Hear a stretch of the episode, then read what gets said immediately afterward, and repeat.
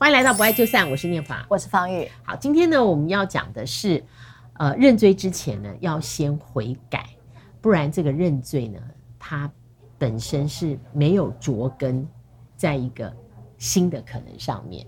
认罪要先悔改，认罪之前要先悔改。其实这个是我在呃教会里面呃一个一个去宣讲的题目啦。嗯嗯，好，就是人生跟信仰的关系，一个宣讲的题目。但是今天这个个案，我发现。他也是在没有悔改的时候，这个人的认罪或这个人的修好，其实是非常难让人接受的。嗯，我我觉得我很喜欢老师这个标题了哈。我先讲这个故事，也许呃，我相信现在有很多的呃听众应该会很有感了哈。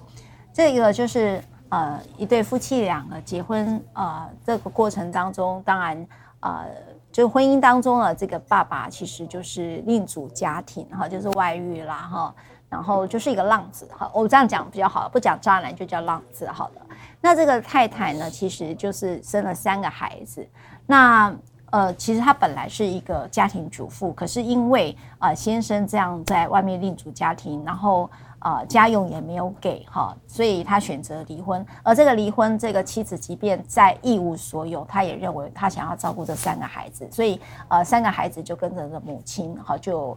生活，那这个爸爸就只付了第一期跟第二期的抚养费，就完全不见踪影了哈。所以这个妈妈就是当然就透过娘家的协助，可是大部分都是她自己呃用了很多的兼了很多个工作哈，努力把这三个孩子给养大的。那么这四件事情也就这么几十年就过了，就一二十年之后，那这个孩子也都长大了。那直到有一天，爸爸这个身份出来了，就是法院的一张开庭通知书，叫做给付抚养费的开庭通知书。OK，那就告了这三个孩子说：哦，这个爸爸现在住在安养院，那所以呢，你要付这样的一个抚养费哈。那这个孩子呢，当然都是由长子在协助处理。那这个长子就找了律师，那律师跟他讲说，呃，这个确实不要，因为抚养有各种方式。他说，除了费用之外，还有包括真的去照护。所以呢，他就建议他，哈，这个律师就建议他说。呃，你时不时你要带一些呃这个营养品啊，哈，或者是带一些衣物呢，到安养院去探望他。我觉得是一个照顾，这表示一个照护的呃具体行为。对，具体行为哈。他就在律师的这样的一个建议下，那么就每个礼拜天呢，他就会到安养院去送这些东西。但是你也知道，这是一个律师的建议，跟他真正想要怎么做是两件事。那他就每次就去把它放在那里哈。那这个安养院的这个呃这个。那个叫照服员还是什么？我不太知道怎么去称呼他，就就只有哎，你就交给我吧。他说你要不要进来看一下这个老先生呢？他说我不必了。他就说你把他这个给他。你现在缺什么？好，你缺成人纸尿布。好，我下次就带成人纸尿布过来哈。那他所以他做的是免于法律刑责，对，免于法律上的一个救责，对救责。好，那所以在诉讼过程中，他就是做了这一些。那直到有一天呢，呃。后来，当然这一位呃长子他也就请我来帮忙，所以我就知道了这件事情哈。那他我要先讲前面这段故事，好，把它讲完。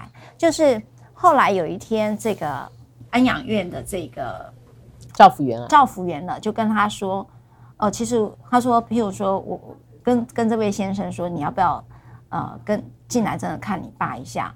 因为呢，你爸呢，其实在每一天早上都会在那边祷告，那祷告都会说，请希望他的前妻跟他的孩子们，主要是他的孩子们可以原谅他。好，他他有吃到呃他带来的苹果，然后他也很珍惜，然后非常感谢他的孩子还愿意理他。哈，他说他每天都在祷告。哈。那这个这件事情，这个赵福员他没有先全部讲，他说他每天都在祷告，你要不要进来看一下哈？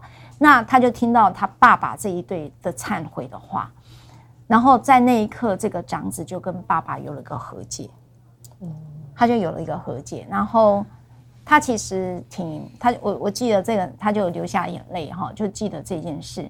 那后来他就是。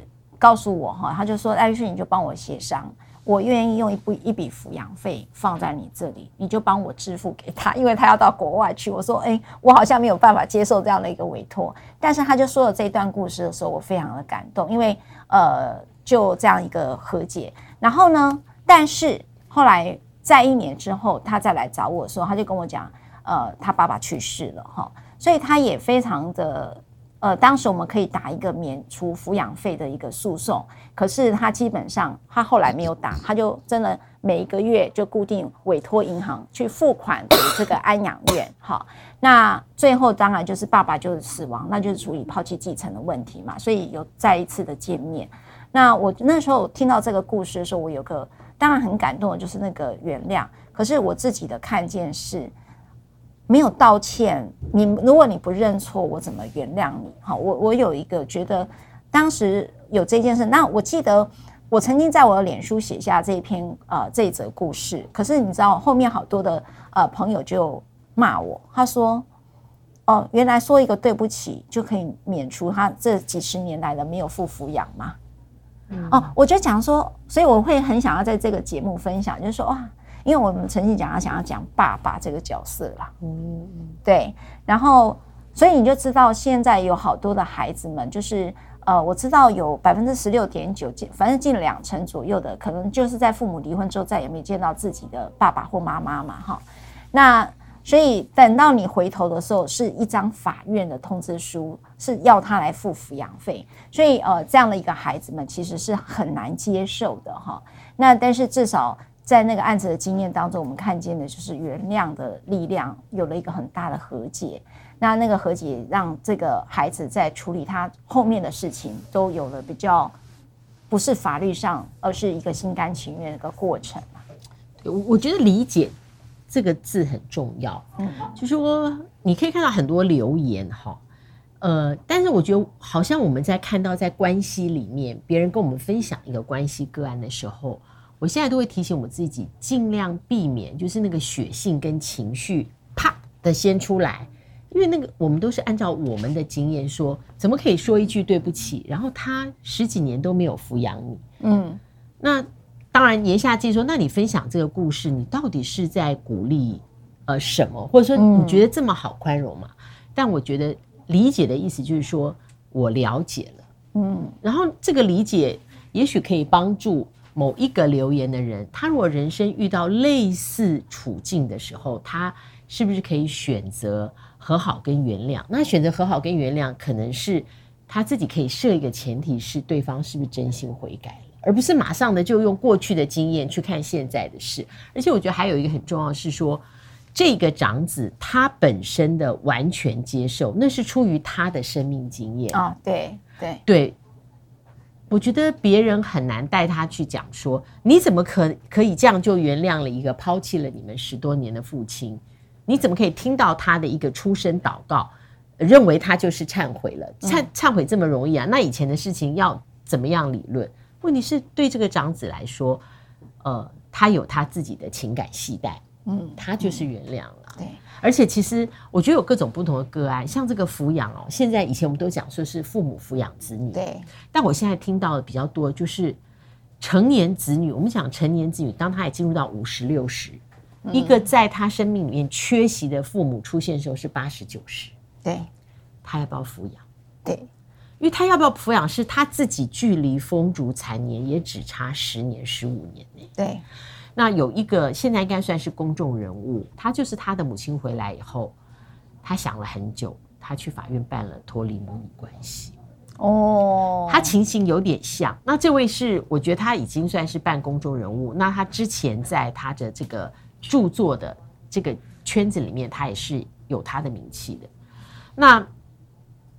也是啊，他现在五十几岁，然后他的母亲在他很小的时候就离家了，家里不是只有他一个小孩，所以他们是在非常困苦的情况下面想办法长大的。嗯，等到他母亲细节我就保留，就怎么样出现了以后也是很类似。嗯嗯，就通知他要去抚养，就是抚养机构你要付钱，你要抚养。对对，那为他。而言，在他们手足里面，他是比较好像有收入跟抚养能力的。哦，跟我刚才讲的是一样。对，但他想了很久很久。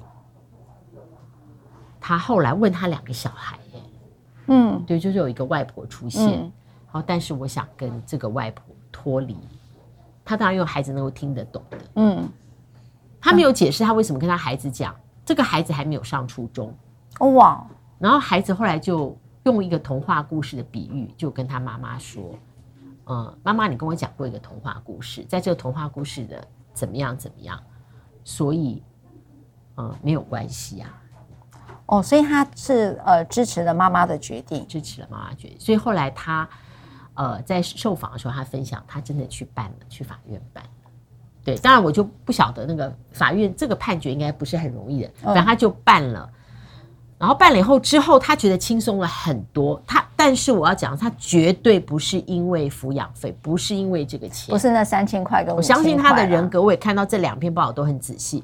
他后来是年节，他都会带自己做的呃点心，或者是去买好吃的东西，或是衣服到抚养院给他母亲。但他很诚实说，即使是在那个情境下面，他并没有交代他情感上像我们想象的会有什么。很激荡的起伏啊，很激动，或者是如果他一直含冤忍气的，每个月到了要付款汇过去的时候，在 ATM 前面，所有的这个生命痛苦都涌上来的时候，那比起他后面就是默默的，就是在年节都会去看母亲，我觉得那个是一个。那个才是血亲人性的召唤，那个才是他那个女儿的那一个部分，在死了那么多年之后，好像有一点点会醒过来，没有更好，也没有更不好，嗯，就是呼应啊。我我觉得老师上个月我才看到的报道，真的哈、嗯，老在老师这里头，我有两个议题，就是。有时候原谅到底是原谅了他对方，还是原谅了自己？哈，原谅这个议题其实没有任何人可以取代你。但是有时候原谅并不是因为他做了什么而原谅，而是为了想要让自己可以再往下走而原谅。那我每次都看韩剧，他都有一句话都在遇到，因为韩剧很喜欢做像类似这样的一个议题哈。我就发现他们有一个原谅的方式。第二个观点是，呃，我理解了你所做的一切，但不代表。你会现在得到我的原谅，但我愿意给你机会，让你再多做一点。也许有一天我会想到是原谅，因此我现在没有办法原谅你，但我可以给你这个机会。这也是一个缓冲，对，这也是一个缓冲。因为有时候第三个就是，呃，有人认为原谅好像仿佛是一个受伤的人应该负的责任一样，哈，但这个就是我觉得要先把它分离出来，不是这样哈。有时候原谅是为了自己，而不是为了对方。那我觉得，面对到原谅的议题，那也就是前面一定有个创伤议题。那怎么去看待它，带着他而往下走，这会是一个最，我觉得在这两个刚才老师说的那个个案分享，或者我刚才讲的那个案子里面，我觉得都是一个很很大的想象了哈。所以很大的想象就是，呃，每个人都可以跟自己的曾经的创伤而共存哈。那这是我想要提醒。那第三个，我觉得，呃，刚才讲的那件事情就是。我我觉得在华人社会里面，他好难，好难在，因为他是父母，所以你刚才讲脱离百善孝为先，对，脱离。当你这个孝没有符合所有人的期待的时候，你没有百善，我我觉得很恶人，对对对，恶人，那就会觉得很了不起的说，有个集体意识是说，你一定要孝顺你的父母亲这一件事情，仿佛是一个人品的一个判断，或者人的价值的判断。但，所以刚才就提到跟外婆脱钩一个母女关系，或我刚才在讲这个长子，其实他很有能力啊，他经济能力非常好，他一个月只要付三千块跟五千块的事情，对他讲没错。但他为什么宁可交给一个律师？他认认为说，我每次汇款这个动作不要是我，意思说，他也许能够在那一刻理解爸爸的忏悔，但那个原谅可能离他还很远。他只是让这个老人家就在离开的时候知道你有一个认错跟道别的过程。那我来回答讲，老师刚才提到的脱离母女关系这一件事情，到底法律上怎么做？有些在早期就会登报嘛，脱离我脱离父女关系，对不对？或者是要另一方同意吗？没有，其实那个没有法律效益，他没有法律，但有个地方会讲说。他所负的债，譬如说他匪类呃啃老族的孩子是这样，我说我脱离跟这个孩子的关系，意思说他在外面借钱，你不要再跟我讲说我要负担他的债务，我没有这件事哈。所以有时候透过这个所谓的这个声明啊，某种程度是跟那些债主们说了哈。你那这个来讲一下，到底法律上可以怎么做哈？就刚才讲的两个故事，民法第一一八条之一有提到，这个当时是立新基金会跟另外一个团体，我印象中哈。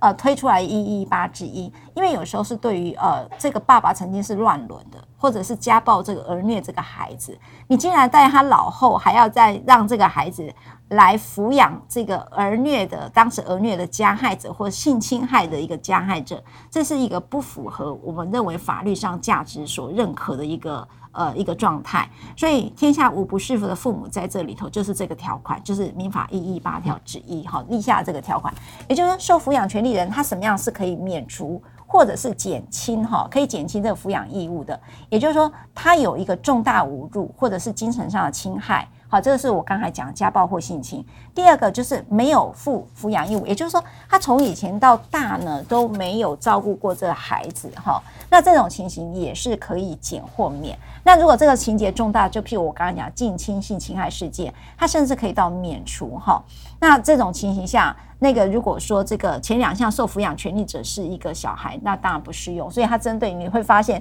它是针对于对父母的一个条款，就是。无呃，天下无不是父母的一个条款。那呃，这个我想，这个就是法律上所谓的免除法呃抚养义务。但是这件事情，下次我可以再讲一个故事。你求一个打输的官司，就为了这样的一个条款，他希望打输。那下次我们再谈。